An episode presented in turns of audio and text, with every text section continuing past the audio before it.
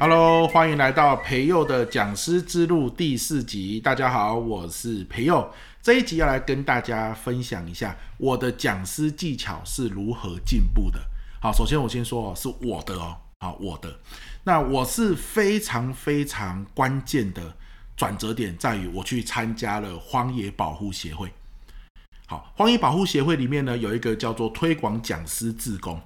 这个志工呢，就是会到全台湾各个的组织，只要你有找到十个人以上，你就可以到荒野的网站，然后去申请说，我们想要听演讲，我想要听湿地啊，或者是海洋啊，或台湾的大自然啊，暖化啊，等等等等啊，你就可以去申请，好，不用钱啊。当然，如果你愿意捐钱，好，或是你愿意给钟点费，我们讲师也都是回捐给荒野。那我们当然就是认同荒野的环境理念嘛。所以我们才去哦，所以我说这是我的进步方法。那因为推广讲师哦，他会有三个月左右的培训，这段培训期间呢，他会跟你分享很多的演讲技巧、教学技巧，好，会请这个很有经验的老师来分享。就像我现在成为讲师之后，有些时候呢，他们开训，我也会回去啊，负责这个演讲技巧的单元。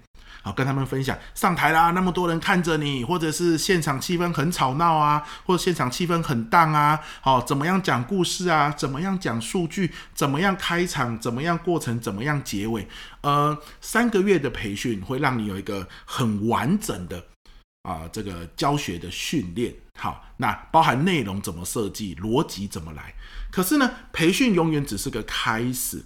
但是这个开始很重要嘛？那有些时候我们去参加讲师训，我说过了，好，前几集有说过，讲师训也是一个入门的开始。不过那个主要是人脉，好，有些时候讲师训是三天或者是两天。说真的啦，那就要一件事情，你自己上完讲师训之后，你有门路去练习。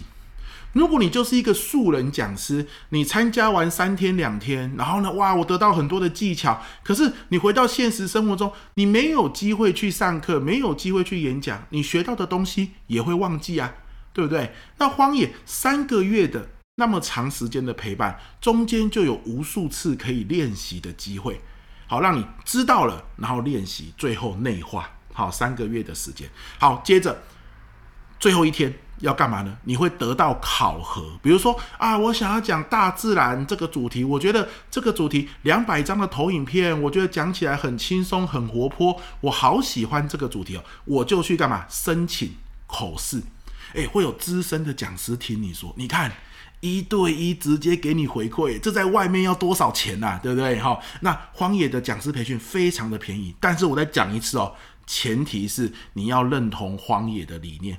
不然你会很痛苦，也浪费了人家荒野的资源。好，所以是我是这样做。来，那你去给他一对一考核，你就要讲一次给他听，直接九十分钟或两小时讲给资深讲师听哦。他听完之后会给你建议，通过了你真棒，或者是哪里要调整，再来试讲一次，或者是全部都不行呢，请打掉重练。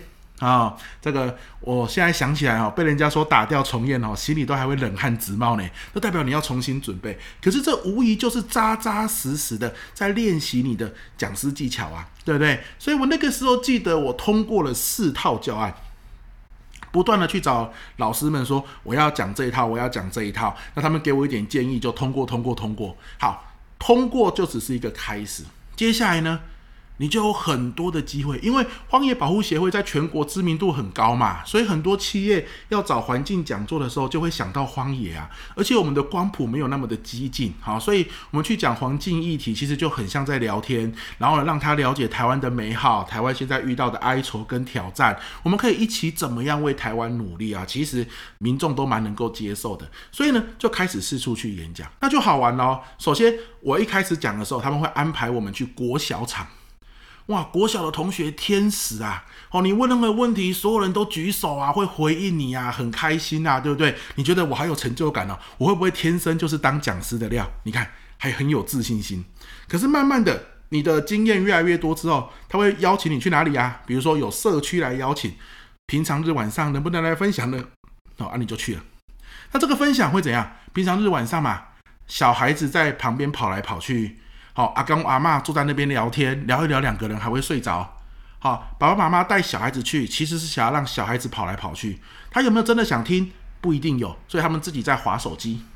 所以呢，现场就是一片混乱。OK，有些时候会去福伦社哦，你再更资深一点，会到福伦社。福伦社都是中午可能有聚会，邀请你去分享四十分钟。可是你在分享的时候，他们在干嘛？他们在吃饭啊、所以通常会在饭店里面分享。他们边吃你边讲，他们边讲你边吃。你最厉害的是什么？你讲完你大概也吃饱了哦，那你就是最强的。你自己还边讲边吃，有没有融入到里面去？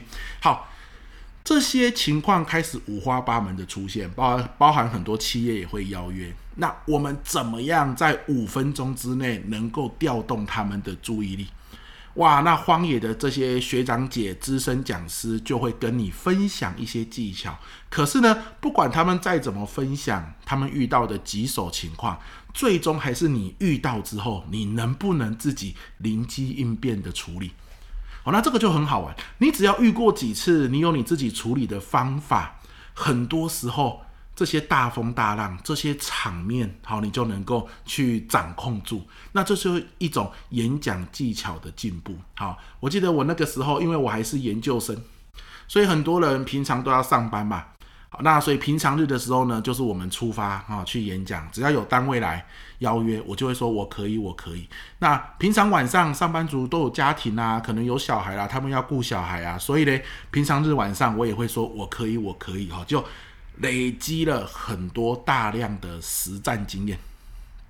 而这些实战经验，当我自己呢，诶，有自己的主题，比如说上台表达技巧啊，问题解决技巧啊，哈，阅读技巧等等的，我开发出自己主题的时候，这些经验就可以横移过来，好，那非常的好用，也非常的实用，哈，来跟大家分享这样子。